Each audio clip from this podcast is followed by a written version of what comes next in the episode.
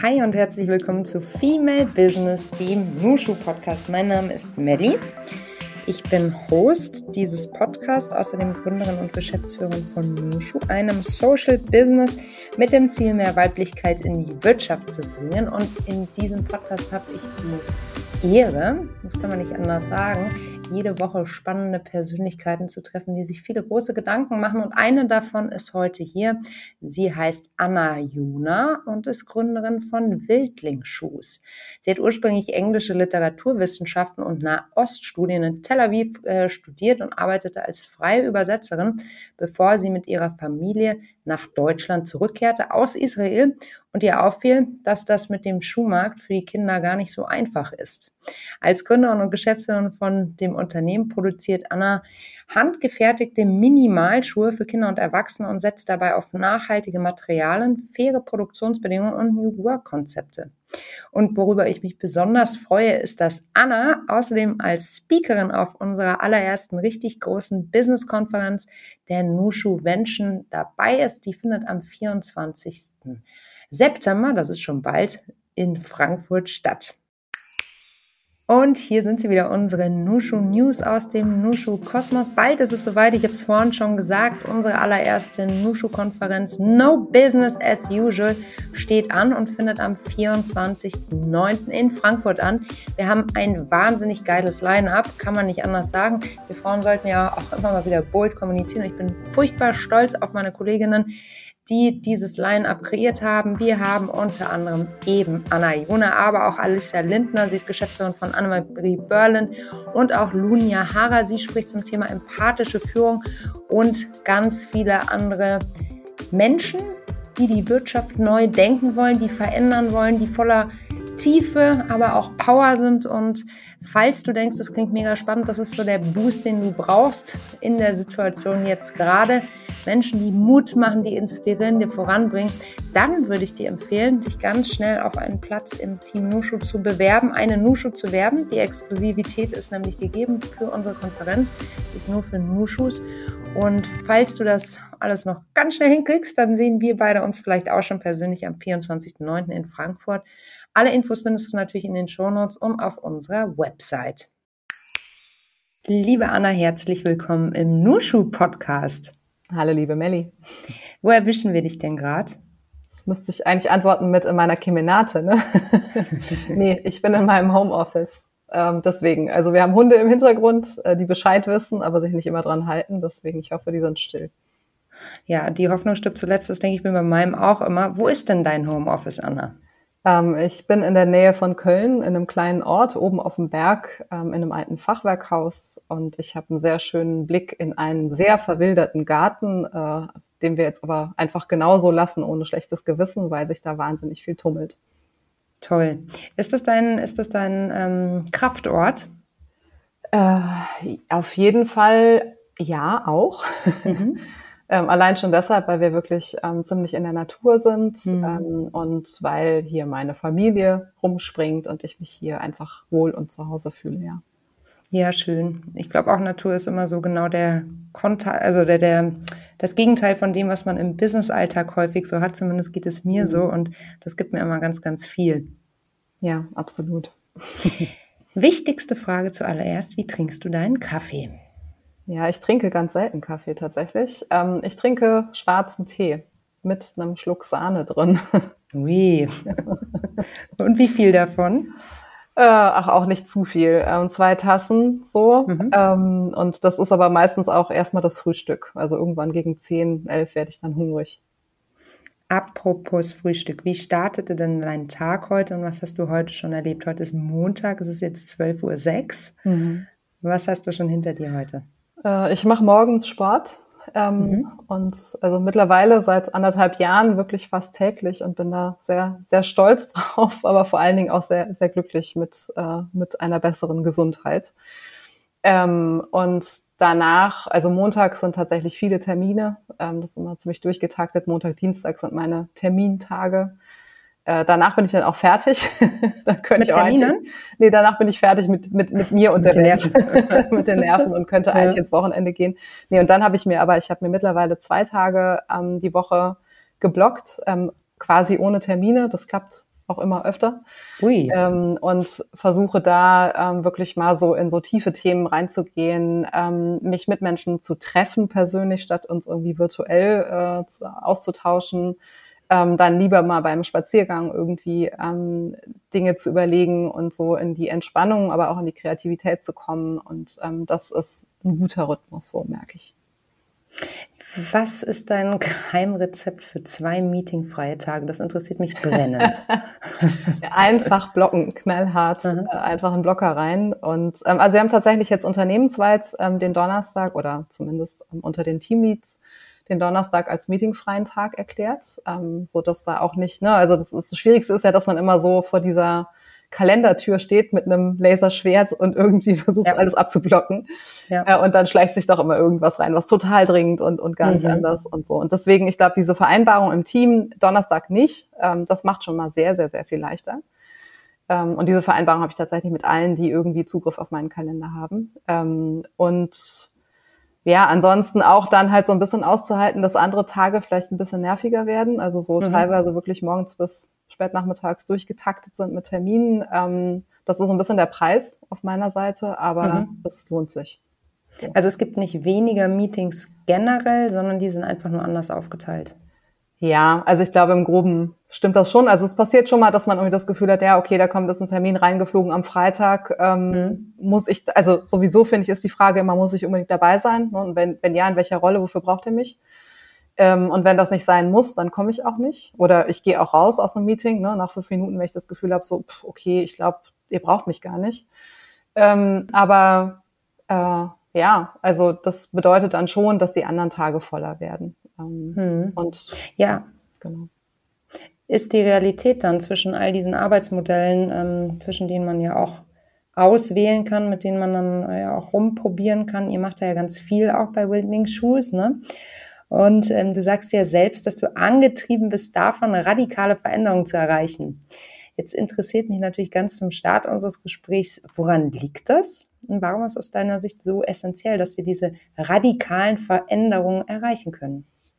Ja, also ich glaube, das kommt so ein bisschen ähm, daher, dass wir mittlerweile in einem System sind, ähm, in dem so kleine Veränderungen einfach auch überhaupt nicht, also eigentlich nichts wirklich richtig bewirken. Also ich glaube, wir müssen tatsächlich eher an die Wurzel oder an, an den Rahmen ähm, und den ein bisschen sprengen, verändern, äh, woanders aufhängen, ähm, um die Veränderung zu erreichen, die wir brauchen. Ähm, also ich, ne, ich glaube, es, es reicht halt nicht, irgendwie ein bisschen nachhaltig zu sein oder irgendwie dann äh, ein, ein Geschäftsmodell zu haben, was irgendwas zerstört, aber dafür irgendwie was zu spenden oder zu sagen, wir möchten grundsätzlich anders miteinander arbeiten, aber halt an diese, diese Kernstrukturen nicht anzugehen. Ich glaube, das, ähm, das bringt es einfach nicht. Ähm, und ich glaube, deswegen ja, ist schon so, also ich glaube, für mich war immer Thema Freiheit ähm, und, und Flexibilität und irgendwie Selbstbestimmtheit. Und wenn man das durchsetzen will in einer, in einer Kultur, muss man an, an sehr essentielle Themen ran. Deswegen ist dann nur ein radikaler äh, Wandel ähm, überhaupt sinnvoll. Radikalität hat ja nicht unbedingt das beste Image. Was denkst du dazu? Ja, wenn man sich ähm, anschaut, woher es kommt, ne? also von, von eben Wurzel, ähm, dann, also finde ich, hat das auch einfach sehr viel damit zu tun, was man von wo aus anders wachsen lässt. Das kann ja sehr positiv sein, also es kann ja sehr, sehr konstruktiv sein. Ähm, ich glaube, Radikalität hat oft so, so was ähm, Zerstörerisches. So, man muss erstmal alles platt machen damit. Ähm, und ich glaube, es hat eher was damit zu tun, sich auf den Kern zu besinnen und nicht einfach an ähm, Bestehendem festzuhalten, bloß weil es da ist. Ich habe manchmal das Gefühl, als wäre, wenn wir jetzt darüber nachdenken oder wenn ich so drüber nachdenke, auch dieses Thema Schwarz, äh, Schwarz-Weiß, also sich eindeutig zu positionieren, etwas, was heutzutage gar nicht mehr so gern gesehen wird, weil es eben so viele Nuancen gibt. Und es ist ja auch gut, dass es viele Nuancen gibt. Ne? Mhm. Aber diese klare Aussage fällt dem Ganzen häufiger zum Opfer, habe ich das Gefühl. Oh ja, das ist ein ganz spannendes Thema.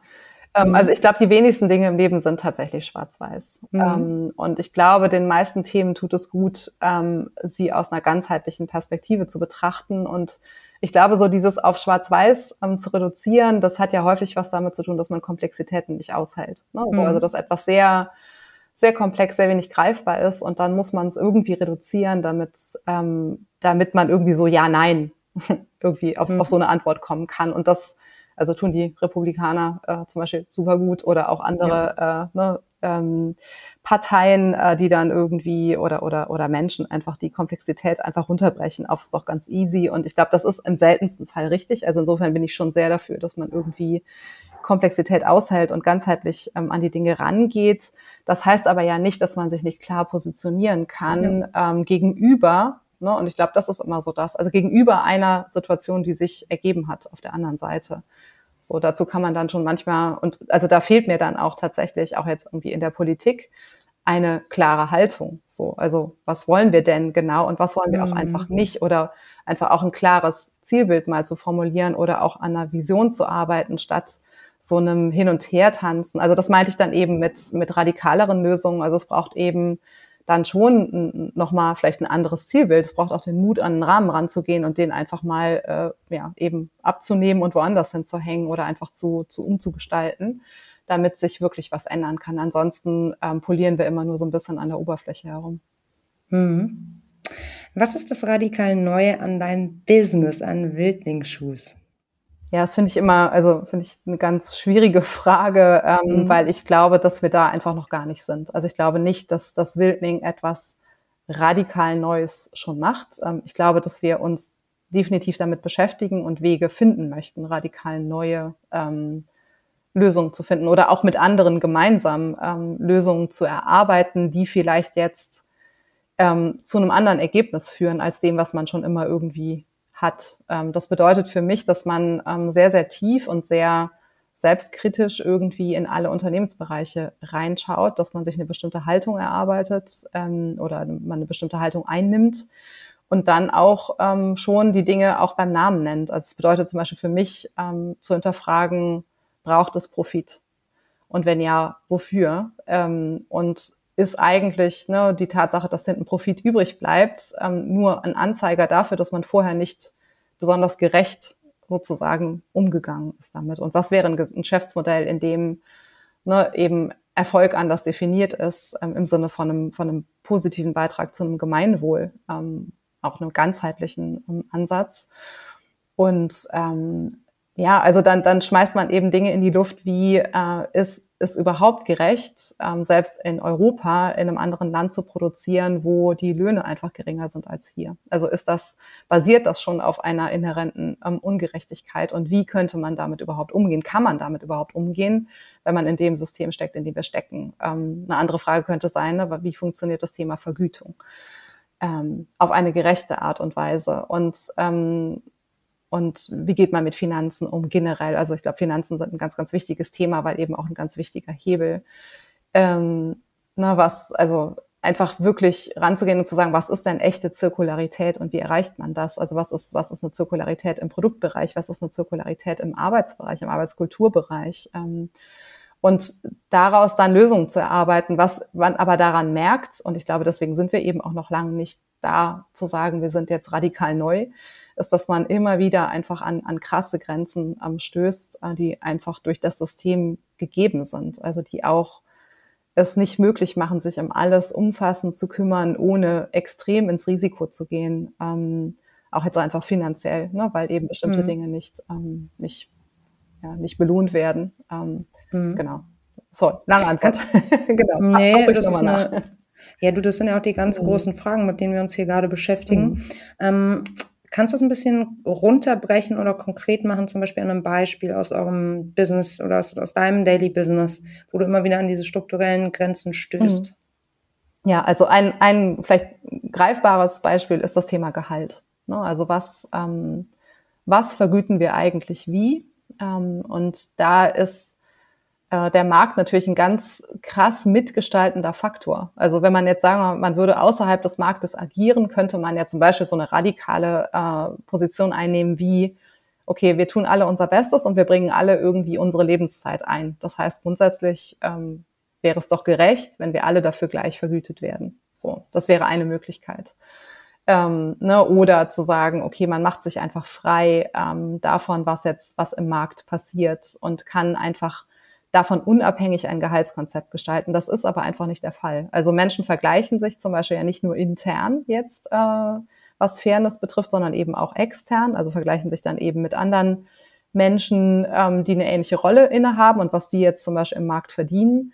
Und allein das bringt schon in unser Gehaltskonzept einen gewissen Bias mit rein. Also es bringt einmal mit rein, dass ähm, klassisch jetzt von, von männlich gelesenen Personen besetzte Rollen im Markt ähm, besser bezahlt werden. So, und das, wenn man jetzt marktfähig oder, oder in einem Wettbewerb ähm, ne, existieren möchte, holt man sich das irgendwie mit rein, ähm, so, ein, so ein Bias. Ähm, genauso ist das Thema, ne, also Teilzeitarbeit ähm, wird von uns in erster Linie von, von Frauen gemacht oder von weiblich gelesenen Personen, ähm, weil die im großen Teil die unbezahlte Care-Arbeit zu Hause übernehmen. Und ähm, solange wir Teilzeit zum Beispiel ne, einfach ähm, geringer bezahlen wie Vollzeit, also sagen wir weiterhin nach, nach Arbeitsstunden bezahlen, haben wir da, also kreieren wir da also Teil sozusagen eines Problems, dass eben ähm, ja, Frauen ähm, letztendlich weniger Geld verdienen, dann auch im Alter weniger Geld haben und so weiter. Also das sind alles Dinge, die man erstmal übernimmt und, und wo, wenn man da Lösungen für finden möchte, ähm, man einfach auch an Grenzen stößt. Also jetzt zum Beispiel zu sagen, okay,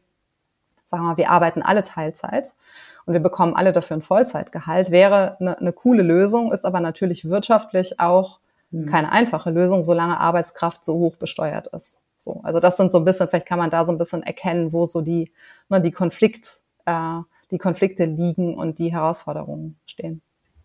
Mhm. Jetzt würde mich wahnsinnig interessieren, wann hast du begonnen, dir diese Gedanken zu machen? Also du hast ja Wildling gegründet, wenn ich es richtig verstanden habe, aufgrund der Tatsache, dass ihr in Israel gelebt habt und deine Kids nahezu barfuß aufwachsen durften, was ja eh das Schönste ist. Du dann zurückgekommen bist nach Deutschland und eigentlich kein Schuhwerk gefunden hat, dem diese Experience des barfuß nackt Laufens sozusagen nahegekommen ist. Und dann hast du gesagt, mache ich einfach selbst mit deinem Mann zusammen. Mhm. Ne?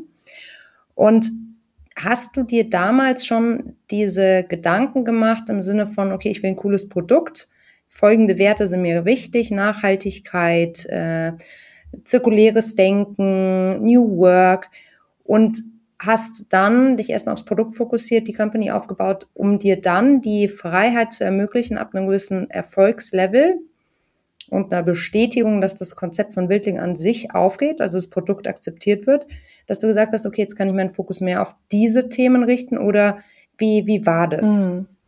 Also vieles war, ähm, also hatte keinen großen Masterplan im Hintergrund. Ne? Also wir sind, ähm, wir hatten großen, großen Fokus auf das Produkt erstmal ähm, und auch auf den, den Mehrwert, den das Produkt eben leisten sollte. Ähm, wir hatten schon sehr ähnliche Werte. Also das ist vielleicht auch der Vorteil, wenn man mit einem Partner ähm, gründet, äh, ne, ja. dass so bestimmte Dinge einfach ähm, ja einfach klar sind. Das heißt, Nachhaltigkeit war uns total wichtig, dass wir das irgendwie, ne, also dass wir in Europa produzieren, dass wir ähm, die Menschen kennen persönlich, mit denen wir zusammenarbeiten und da auch ne, ähnliche Werte vorhanden sind, eben ähm, bei denen, äh, dass wir also von Anfang an PartnerInnen und auch Mitarbeitende irgendwie ne, danach ausgesucht haben, dass wir erstmal grundsätzlich ein ähnliches Wertekonstrukt haben. So, das war, das war gesetzt von Anfang an. Ähm, aber die große Verantwortung, ne, die dann einherkommt mit, okay, wow, das funktioniert irgendwie, also wir, wir sind scheinbar irgendwie wirtschaftlich halbwegs erfolgreich damit. Ähm, das kam dann als, als Erkenntnis einfach ne, nach, so einer, nach so einer gewissen Zeit. Also am Anfang glaubt man ja auch einfach nicht, äh, also traut man dem Braten irgendwie nicht und ja. ähm, denkt sich, ach ja, okay, äh, funktioniert gerade ganz gut und wie lange kann das noch funktionieren und so. Und aber in dem Moment, wo wir gemerkt haben, doch, das ist irgendwie ne, scheint das wirklich zu laufen und da kann man sich jetzt anfangen, so ein bisschen drauf zu verlassen. Dann kommt natürlich auch auf der anderen Seite eben das Gefühl mit, okay, so, dann haben wir jetzt aber auch eine krasse Verantwortung, eine krasse Verantwortung mhm. für die Arbeitskultur, die wir schaffen, eine krasse Verantwortung für den Impact, den wir haben. Ne? Also wird dann auch einfach super schnell klar, okay, was man so schon im privaten Bereich dauernd abwägt, ne? was ist jetzt eigentlich die nachhaltigere Version oder ne, wie könnte man irgendwie hier was einsparen oder so, also das ist einfach, das potenziert sich ja wahnsinnig auf so einem ähm, Unternehmenslevel dann, weil es einfach ganz andere Mengen sind, ganz andere Hebel, ähm, die man hat. Und ähm, das haben wir dann einfach ähm, ja ab der ab dem Moment auch nachgezogen und mit dem Team natürlich auch gemeinsam ähm, dann festgezurrt. Ne? So was sind unsere Werte? Was ist eigentlich die Vision? Also wofür gibt es dieses Unternehmen überhaupt? Ähm, und mhm. was wollen wir damit erreichen? Wie wollen wir das Unternehmen nutzen? Ähm, also eben zum Beispiel als Plattform, ne, um solche Dinge genau voranzutreiben, um zu zeigen, wie man eventuell anders wirtschaften kann, um anderen Mut zu machen, um Wissen zu teilen und so. Das haben wir dann ähm, einfach gemeinsam auch mit dem Team festgezurrt und das ist auch noch wahnsinnig wichtig heute. Also das ist wirklich ein, ein großer Richtungsgeber. Mhm, mhm. Du gehst ja so weit, dass du sagst, wir sollen unsere Wirtschafts- und Arbeitswelt umdenken. Du sagst sogar unlearn, also verlernen sollten. Was steckt da genau dahinter? Also dieses, ich habe schon verstanden, dass du sehr genau hinschaust, immer wieder hinterfragst, aber verlernen ist ja noch mal eine Prise mehr. Mhm. Ja, also ähm, ich glaube, man merkt einfach, wenn man sich ähm, mit bestimmten Dingen beschäftigt, dass Mann, Frau nicht auf neue Lösungen kommt, wenn man nicht bestimmte Grundsätzlichkeiten in Frage stellt. Ne? So, also es ist so mhm. oft, mhm. ähm, blickt man halt genau, also ich, ich finde, ne, wenn, wenn man sich umschaut, wenn man ähm, Dingen folgt, wenn man Menschen folgt, die, die extrem viel ähm, da auch Vorarbeit leisten, dann ist das quasi so, so, so, so ein konstanter Lernprozess und es wird einem immer weiter bewusst, ähm, wie sehr man so gefangen ist in, in der eigenen Perspektive, in dem eigenen Erlebten, in der eigenen ähm, Sozialisierung. Und ähm, es geht uns eigentlich darum, dann zu sagen, okay, diesen Prozess der Sozialisierung oder, oder ne, dieses, okay, wir haben jetzt irgendwie eine, eine Perspektive eingenommen, die ja oft auch ne, total privilegiert ist, ähm, die auf einem bestimmten Menschenbild, Weltbild, auf, auf darauf basiert, dass wir im globalen Norden ähm, ne, geboren sind, aufgewachsen sind und so weiter. Ähm, so, das müssen wir eigentlich erstmal hinterfragen, wenn wir wirklich ganzheitliche Lösungen wollen. Also wenn zum Beispiel ein Ziel ist, soziale Gerechtigkeit zu erreichen, dann müssen wir uns erstmal bewusst werden, wie eingeschränkt unsere Perspektive eigentlich ist und ähm, ne, welche anderen Perspektiven da eigentlich erstmal mit reingehören, damit man überhaupt über eine Lösung nachdenken kann.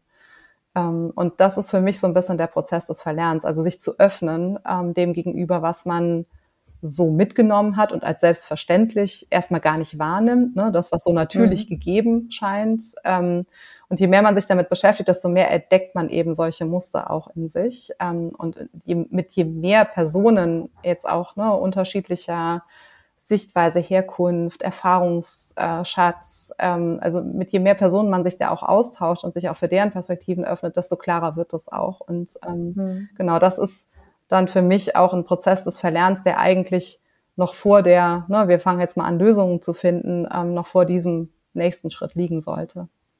Mhm. Ja, da sprechen wir ganz äh, schnell über Diversity in allen Facetten sozusagen, mhm. ne? aber auch ein Aushalten, ne? weil das ist ja wahrscheinlich auch ein sehr anstrengender Prozess. Jetzt würde mich interessieren, ob du für unsere HörerInnen ganz konkrete Verlerntipps hast. Vielleicht auch gerade wenn sie als Führungskraft in, ihrer, in ihren eigenen Teams dann eine neue Offenheit implementieren wollen. Wie macht ihr sowas? Mhm. Habt ihr dann, habt ihr dann einen richtigen Prozess für, wenn ihr euch einen Aspekt anschaut oder wie, wie geht man da voran? Ja, also ähm, genau, ich glaube, ideal wäre tatsächlich eine Methodik zu haben und ähm, da sehr gezielt dran zu gehen. Ähm, das ist etwas, was wir jetzt ähm, zusammen mit äh, Folk Days und Einhorn eigentlich versuchen. Ähm, also da und, und Corinna Sai ist auch noch dabei. Also das Anderen Business Lab ist gerade eine, eine Idee ähm, oder ein Projekt, das entsteht und jetzt schon relativ weit ist, auch darin genau so eine Methodik zu entwickeln. Ne? Also was braucht es eigentlich ähm, für so einen Prozess des Verlernens, des Hinterfragens, also um das wirklich zu etablieren und sich an so eine, an so eine Methodik, ähm, ja, an, an, an, so einen, an so einen Prozess einfach heranzuwagen. Äh, das heißt, da wird tatsächlich jetzt wirklich inhaltlich erarbeitet, ne, wie kann so etwas funktionieren. Ähm, was wir quasi bei Wildning jetzt vorgeschoben haben, ähm, ist erstmal das Thema ähm, Inner Work, also sich mit sich selbst ähm, auseinanderzusetzen, zu beschäftigen, ähm, Selbstreflexion erstmal ähm, herbeizuführen, also sich dieser Perspektive, auch Privilegien, ähm, äh, oder auch nicht vorhandenen Privilegien, ja, also sich, sich dem allen bewusst zu werden. Also wo stehe ich eigentlich? Was sind eigentlich meine Erfahrungen? Wie ticke ich? Aber auch was sind meine Bedürfnisse? Wie kann ich die kommunizieren? Wie kann ich die Bedürfnisse von anderen erkennen? Ähm, wie können wir ne, einen Weg finden, unterschiedliche Bedürfnisse zu vereinbaren? Was sind meine Stärken? Also auch solche Dinge einfach mal abzutauchen, zu sagen, also wir kommen aus dem Schulsystem, das uns quasi indem wir verlernen, unsere Stärken äh, zu erarbeiten. So, ne? Ja, weil es eine defizitäre Betrachtung ist. Ne? Total. Ne? Also es ist eine defizitäre mhm. Betrachtung. Man kommt mit ganz vielen Dingen ja gar nicht in Berührung, also kann sich überhaupt nicht mhm. ausprobieren. Man lernt Selbstwirksamkeit in, in dem Sinne auch ganz selten kennen. Man wird belohnt für Dinge, die man einfach aushält, durchhält und jetzt irgendwie ne, mhm. nach Schema X gut macht, in Anführungsstrichen, und denkt dann, okay, das ist jetzt meine Stärke, weil ich habe eine super Note in Mathe.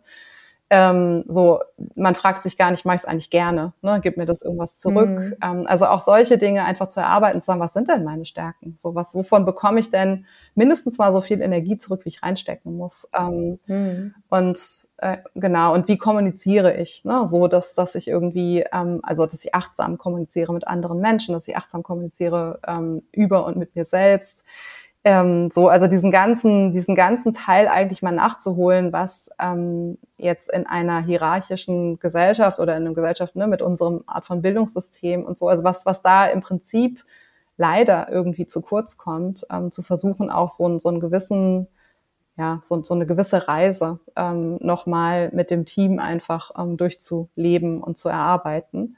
Ich glaube, das ist so ein ganz wichtiger Baustein. Ne? Also, dass man, dass man mhm. sich selbst mhm. kennenlernt ähm, und mhm. basierend dann darauf sich zu öffnen für andere Perspektiven. Und da mhm. kommt dann eben so eine Methodik ins Spiel, die wir jetzt gerade erarbeiten.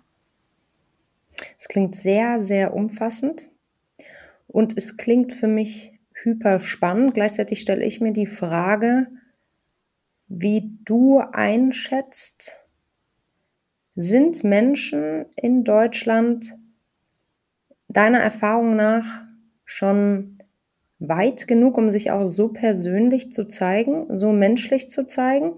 Weil was mich immer wieder fasziniert, ist ja doch diese Aufteilung unseres Lebens, der einzelnen Personen in Personas, in Rollen, die man so einnimmt an einem hm. Tag, ne? Zu Hause bist du vielleicht eine andere Person, als du sie im Business bist, weil wir auch dabei gebracht bekommen haben, naja, zeig dich professionell, was auch immer das bedeutet. Mhm. das ist eine große Frage. Ähm, aber die Reise, die du da beschreibst, klingt sehr, sehr spannend. Gleichzeitig sind es natürlich auch drei sehr innovative Unternehmen, die sich da zusammengetan haben. Und ich stelle mir jetzt so den klassischen Mittelstand oder Konzernkulturen vor, wo ich mir denke, dass ganz viele Menschen sagen, ja, klingt spannend, aber das ist mir voll viel too much. Ich will gar nicht, dass meine KollegInnen so viel über mich wissen persönlich. Mhm. Also es ist auf jeden Fall eine, eine, also ja, eine sehr, sehr spannende, auch eine sehr anstrengende äh, Reise, auf die man sich da gemeinsam begibt. Ähm, es ist sehr langwierig ähm, und natürlich muss man auch so ein bisschen Erwartungsmanagement betreiben, auch zu sagen, okay, wie viel brauchen und, und wollen und können wir jetzt ne, leisten hier gemeinsam als Team? Also was, welche Art von Räume wollen wir eigentlich schaffen? So und, und was ist vielleicht als erstes Ziel auch erstmal ausreichend? Ich glaube, dass es unabdingbar ist, wenn man ähm, mit flacheren Hierarchien zusammenarbeiten möchte. Also ich glaube, in einem, in einem Unternehmen, was jetzt hierarchisch ähm, strukturiert ist, ganz klassisch, ganz konventionell aufgestellt, da braucht man das eventuell so nicht. Ähm, wobei ich dann trotzdem die Qualität der Ergebnisse in Frage stellen würde hier und da und auch natürlich die, die Qualität der, der Arbeit, so wie sie empfunden werden kann. Ähm, aber ich, ich glaube, dass es einfach notwendig ist, wenn wir gut zusammenarbeiten möchten, dass wir uns auf diesen Weg begeben und ähm, dass man eben genau solche Dinge klärt. Ne? Also ich, ich möchte gerne auf der Arbeit ich selbst sein können. Und ich habe eine riesen Herausforderung, zum Beispiel damit, dass, ne, dass ich einfach als Gründerin und als, als Co-Company-Lead eine bestimmte Rolle mit mir bringe. So kann ich in einem ja, Meeting ich selbst sein oder muss ich mich mhm. eigentlich ne, irgendwie also zehnmal leiser stellen, als ich das jetzt äh, ne, unter Freundinnen irgendwie gerne machen würde. Mhm. Ähm, und also und zu welchem Ergebnis bist du gekommen? Ja, also ich bin zu dem Ergebnis gekommen, dass wir es schaffen müssen. Also jetzt ist jetzt wirklich rein meine Perspektive. Ne? Da bringen ja alle ja. anderen auch noch ihre Perspektive mit. Aber ich möchte gerne in, in, in Räumen, in Runden sitzen können, wo ich für meine Kompetenz ähm, anerkannt werde oder ne, wo meine Kompetenz einen wertvollen Beitrag leisten kann, aber meine Rolle völlig egal ist. So. Mhm. Und also Anna bleibt Anna. Anna bleibt Anna und, und Anna hat bestimmte mhm. Stärken mhm. und Fähigkeiten und die kann sie an bestimmten Stellen, wo das gefragt ist, ist ja auch mal die Frage, ne, ist es gerade gefragt, ist es überhaupt notwendig, ja. ist es gewünscht? Da kann ich das mit einbringen ja. und da möchte ich auch gerne für gesehen werden. So, ich glaube, das möchte jede Person und das sollte man auch ne, irgendwie schaffen. Ähm, und genau, und ab, abgesehen davon ähm, weiß ich, wann ich still bin, weil einfach meine Kompetenz jetzt nicht am Platz ist oder nicht gefragt ist ähm, oder ich einfach wirklich keine Kompetenz habe in dem Bereich. Ähm, und, ne, und wenn ich was sage, dann sage ich das als Anna, so mit einer bestimmten Kompetenz. Und da möchte ich gerne hin, dass wir mhm. da hinkommen. Ähm, und, und, und solche Räume schaffen, in denen es dann völlig egal ist, ob ich jetzt den Mund aufmache oder, oder meine Kollegin. Und es hat das gleiche Gewicht äh, eben ne, nach, nach dem, was man damit einbringen kann, nach Stärken. Mhm. Da liebe ich es, ähm, den Grundsatz von McKinsey zu zitieren. Die sagen äh, Pflicht zum Widerspruch. Mhm. Das finde ich sowas von stark mhm. formuliert dass sie eben sagen, ganz egal, ob du Werkstudie bist oder ähm, C-Level, jeder und jede hat den, die Pflicht zum Widerspruch. Und ich finde, indem man eben weggeht zu sagen, jede Meinung ist gefragt, sondern sogar eine, eine Verantwortung für alle draus macht, ermöglicht das auch schon wieder einen ganz neuen mhm. Raum. Ja, interessant. Habe ich noch nie gehört, aber finde ich äh, mhm. spannend, ja. Mhm. Super spannend. Ja, was denkst du, wann, wann sind wir da? kommen wir denn dahin? Ähm, Flächendeckend? Ja, also, äh, also wir haben uns jetzt für Wildling so einen Zwei-Jahres-Horizont gesetzt, um erstmal so die grundlegenden Dinge äh, miteinander abzustecken. Ähm, davon ausgehend, dass man sich jetzt als Team nicht mehr so wahnsinnig verändert. Ne? Also es ist natürlich immer schwer in einem, mhm. in einem mhm. wachsenden Team, in einem sehr dynamischen Umfeld. Ähm, als Gesellschaft ist es natürlich noch eine ganz andere Frage. ähm, aber ich glaube schon, dass auch solche Dinge, also das in einem Arbeitsumfeld, also zum Beispiel Selbstwirksamkeit kennenzulernen, das tut mir wahnsinnig leid, dass wir das nicht schaffen, das einfach als, als Ziel ja. für unser Bildungssystem zu setzen. Ne? Zu sagen, wir möchten, dass hier Menschen rauskommen, die Selbstwirksamkeit erfahren haben. So, weil es kann ja nicht voraussetzen, dass jeder Mensch das irgendwie von zu Hause aus ähm, so mitbekommt. Aber man könnte es ja als Ziel setzen für, für einen Bildungsauftrag.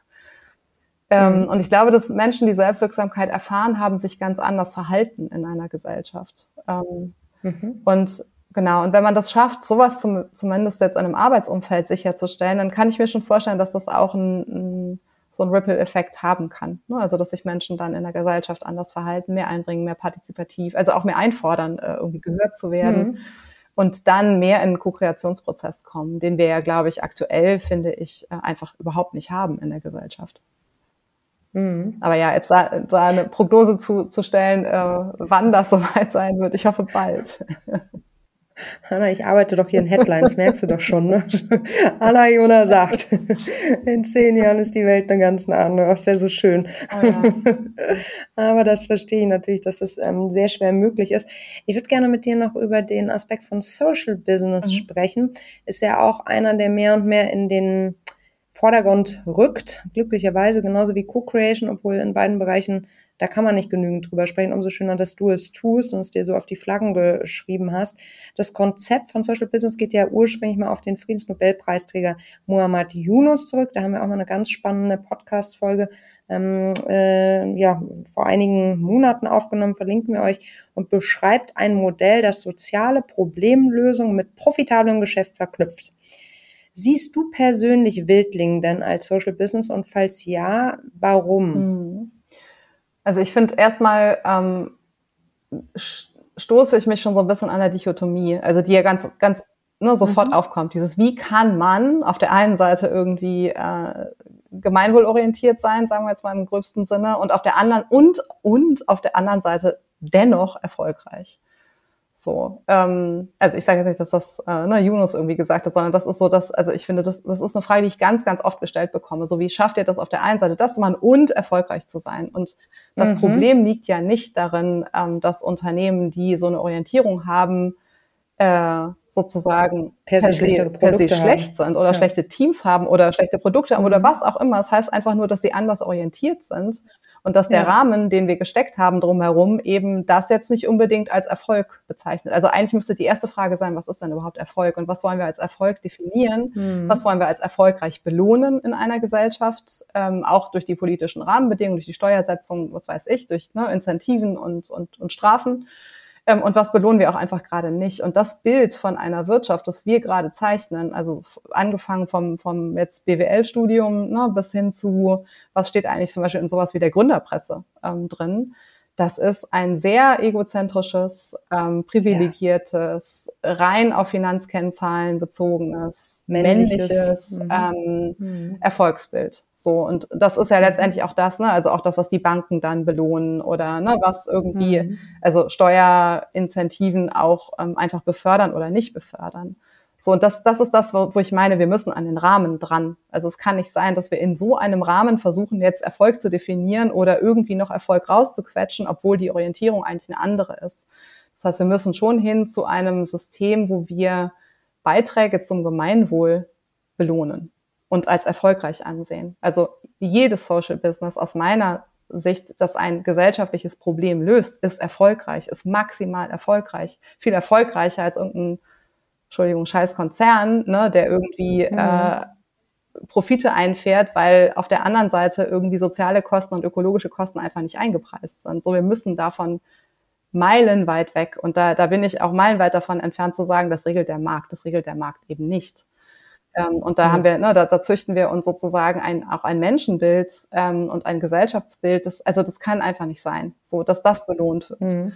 Ähm. Und deswegen würde ich sagen, also würde ich gerne weg davon, ne? also das so, so gegenüberzustellen, wie kann man als Social Business dann noch irgendwie erfolgreich sein, ähm, und dann eher zu sagen, wie definieren wir denn Erfolg?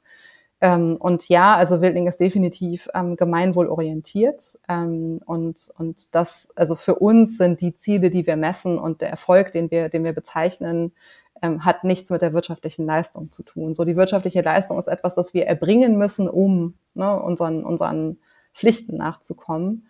Ähm, und ich würde mir sehr, sehr wünschen, ähm, dass da auch mal andere Dinge in den Fokus rücken und andere Dinge belohnt werden, weil es so auf diese Art und Weise einfach für jedes Social Business ein totaler Balanceakt ist.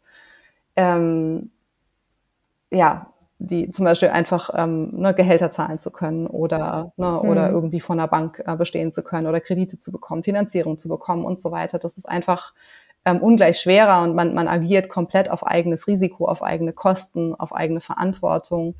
Ähm, und das muss sich ändern, damit eben ne, wir mal ab, davon absehen können zu sagen, ach, seid ihr denn trotzdem erfolgreich? So, das ist einfach mega schade. Absolut, absolut, kann ich total nachvollziehen und sehe ich ganz ähnlich wie du. Macht dir das manchmal oder hast du deshalb häufig Weltschmerz? Also mir geht es so. Deshalb frage ich dich. Ja, ich glaube, Weltschmerz ist gerade sowieso so ein Thema, was einen ständig ja. begleitet. Ne? Also ich glaube, jeder Blick in die Nachrichten, jeder Blick irgendwie in so eine, in so eine, in die Gegenwart und in die Zukunft ähm, ist eigentlich von ganz viel Weltschmerz begleitet. Also auch so das Gefühl, wir müssten gerade alle an einem Strang ziehen, alle irgendwie ne, nach vorn anders gestalten, direkt anpacken. Also es ist ja auch so klar, wo man irgendwie anpacken müsste. Und mhm. stattdessen ähm, hat man das Gefühl, wir, wir bewegen uns ja eher rückwärts an so vielen.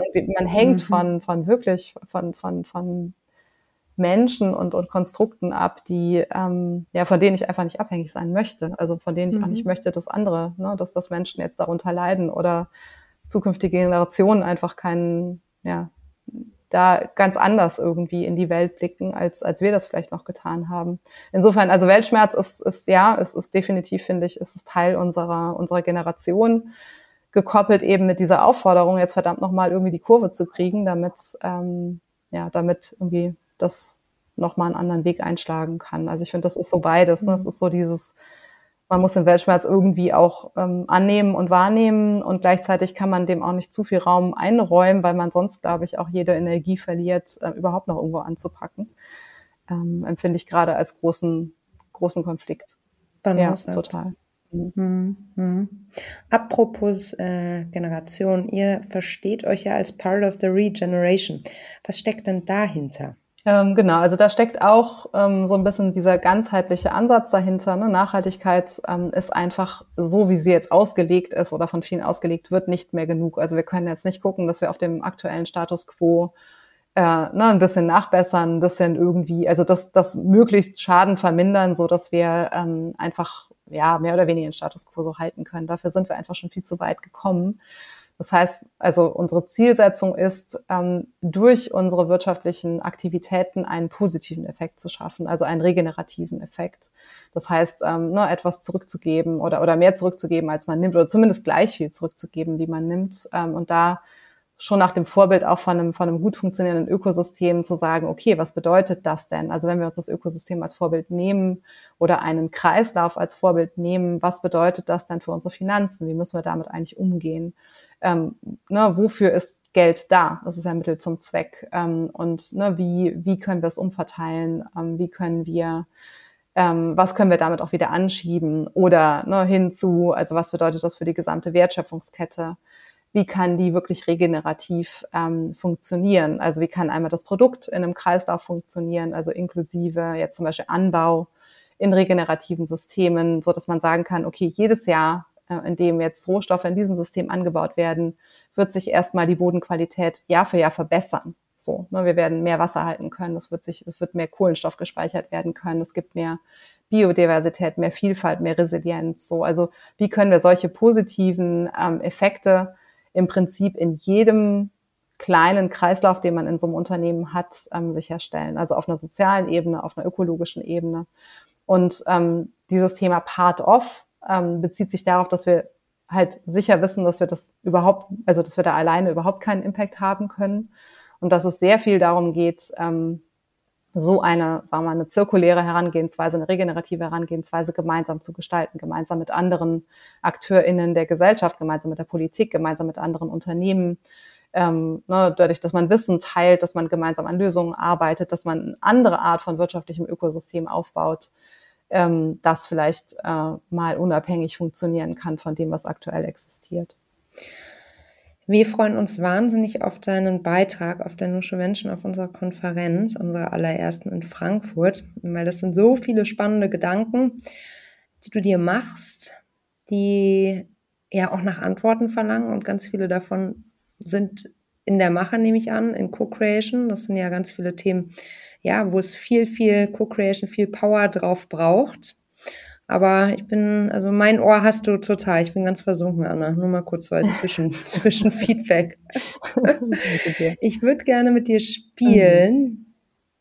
Und zwar eine Runde Quick and Dirty. Das geht so, ich stelle dir eine Frage und du antwortest idealerweise in einem Satz. Schaffen die wenigsten, ich wollte es nun mal sagen, so waren mal die Grundregeln, ja? Wie klingt das für dich, Anna? Ja, dann äh, wollen wir mal los. Was war der Moment, der für dich dein bislang größtes Erfolgserlebnis war? Und weil Anna Anna ist, frage ich, was ist Erfolg für dich einmal davor? Genau. Ähm, ja, Erfolg ist für mich, ähm, etwas bewegen zu können, glaube ich. Ähm, also gemeinsam auch mit anderen Dinge zu gestalten. So, insofern ist das schon Wildling, wäre jetzt schon die Antwort darauf. Äh, welcher Moment konkret bei Wildling? Ähm, glaube, dass, da gibt's immer wieder neue Momente. Ich spreche da immer in dem Kontext von Wirksamkeit, so denke ich darüber. So, ja. du sagst bewegen, für mich ist es ja. wirksam. Also was am Schluss, was ich bewirken ja, kann. Absolut. So, das macht mich immer glücklich. Ja, mhm. absolut. Was liest du gerade? Äh, ich habe gerade fertig gelesen ähm, Jason Hickel, Less is More. Fand ich mhm. super. Ähm, habe ich gelesen, als ich mit meiner Familie, also gehört, als ich mit meiner Familie im Freizeitpark war. Es war so, also maximaler, maximaler Kontrast. Maximale Ambivalenz. Genau. Okay. Also eine Empfehlung, eine Hörempfehlung. Ne, ne, ja, kann man auch lesen. Also gibt's ne, gibt's als mhm. Audiobuch und als, äh, als normalen, normales Buch. Papier. Was war die größte Herausforderung in deiner Karriere in den letzten sechs Monaten? Also tatsächlich ähm, ist Wildling durch einige äh, jetzt schwierigere Momente gegangen, ne? also sowohl die Pandemie als auch ähm, jetzt die, die Krise, ähm, Krieg und auch die entsprechenden Auswirkungen. Und das zu balancieren mit dem, was wir eigentlich vorhaben, ähm, das ist nicht einfach. Wer hat dich in deiner Karriere bisher am meisten unterstützt? Mein Mann. Sehr schön. Welche Situation in deiner Karriere würdest du heute ganz anders angehen als damals? Ja, eigentlich ähm, finde ich immer, selbst wenn man im Nachhinein sagt, das war ein Fehler, ähm, hat man sie wahrscheinlich machen müssen, um das heute sagen zu können. so, das stimmt. Ähm, aber ja, es sind so ein paar ähm, Dinge auch auf so einer zwischenmenschlichen Ebene, wo man vielleicht ähm, hier und da jetzt mit mehr persönlichem Wachstum auch anders hätte umgehen können ähm, oder auch mit einem anderen Abstand. Aber das sagt sich immer so leicht, ne, aus der Entfernung. Mhm. Ich finde, je älter man wird, umso mehr Klarheit denkt man auch zu haben. Geht dir das auch so? Ja, ich finde, das ist ja das Schöne, dass man in dem Moment, ne, in dem man gerade ist, immer nicht weiß, wie eingeschränkt das, das gerade ist, was man so tut. Ich glaube, das ist der Dunning-Kruger-Effekt aus der Psychologie, okay. so in die Richtung. Mhm. Was macht dir an deinem Job am allermeisten Spaß? Dass es total abwechslungsreich ist, dass eigentlich kein Tag ist wie der andere. Das ist für mich als Routine-Muffel ähm, wunderbar. Was war dein größtes Learning in den letzten zwei Jahren? Ja, dass es nicht reicht, Menschen ein Angebot zu machen, was eine Arbeitskultur betrifft. Also dass es nicht rein einfach nur reicht, okay, ich, ne, ich bin Arbeitgeberin, wir möchten gerne die und die Arbeitskultur, hier ist das Angebot, sondern dass man Menschen befähigen muss, das Angebot auch annehmen zu können. Eben durch so eine Inner Work-Reise. Mhm. Mhm. Wenn du eine Sache auf der Welt sofort ändern könntest, welche wäre das? Die bestehenden Machtstrukturen auseinanderzunehmen und ganz neu ganz neue Weltordnung. Eine schöne Utopie. Ja. Aber vielleicht, wer weiß. Wie ist deine Definition von Feminismus und bist du Feministin? Ähm, genau, also Feminismus ähm, hat für mich ganz viel mit einer allgemeinen Gerechtigkeit zu tun, also mit, mit einer Freiheit eben für alle Menschen. Ähm, aus einer marginalisierten Perspektive, aber eben andere marginalisierte Perspektiven einbindend. Also es hat für mich eigentlich was damit zu tun, jetzt wie eben so ein bisschen angeschnitten, ne? einfach Machtstrukturen zu erkennen und dort zu ändern, wo sie ähm, schaden. So. Äh, und durch, durch neue, ähm, sehr viel diversere, sehr viel gerechtere, sehr viel co-kreativere ähm, Strukturen zu ersetzen. Und und in, in diesem, Sinne? Sinne? genau, bin ich auf jeden Fall Feministin, aber habe mich da auch wirklich rantasten müssen. Also es hatte für mich ähm, mhm. ja irgendwie auch so das, das Gefühl, das braucht es vielleicht gar nicht, ähm, weil ich selber ähm, an sehr wenig Grenzen gestoßen bin, aber dann einfach zu erkennen, das liegt aber einfach auch daran, dass ich enorm privilegiert gewesen bin in meinem Leben bislang. Ähm, und dass eben daraus eine ganz, ganz große Verantwortung entsteht, eben für Menschen, die weniger privilegiert sind, äh, da auch ähm, ja, sich einzusetzen. Vielen Dank, liebe Anna, für deine Gedanken. Vielen Dank, liebe Mandy. An diesem Montag um 12.48 Uhr, die großen Themen. mein Tag ist jetzt so, ja, ich will nicht sagen gelaufen, überhaupt nicht, sondern auf eine positive Art und Weise gelaufen. Weißt du, wie ich meine? Ja, ich weiß, was du meinst. So, mein Kopf ist voll. Genau. So, einfach voll. Ja. Umso mehr freue ich mich darauf, dich dann live in Frankfurt zu sehen und danke dir total für deine Zeit. Ich freue mich auch sehr darauf. Und fürs Teilen. Ja, vielen lieben Dank. Hat Spaß gemacht.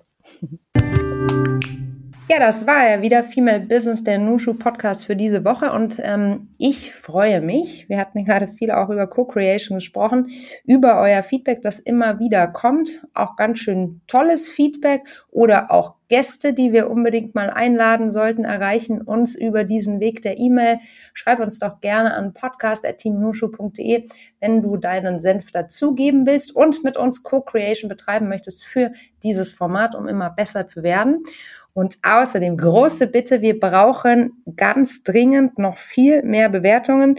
Es hören uns sehr, sehr viele Menschen da draußen zu, aber Bewertungen, da seid ihr irgendwie alle so ein bisschen, naja, ich bin ja selber so, ich habe es mir fest vorgenommen, die Formate, die ich gut finde, in Zukunft auch mehr zu bewerten. Das ist einfach eine totale Wertschätzung für die CreatorInnen hinter dem Mikro.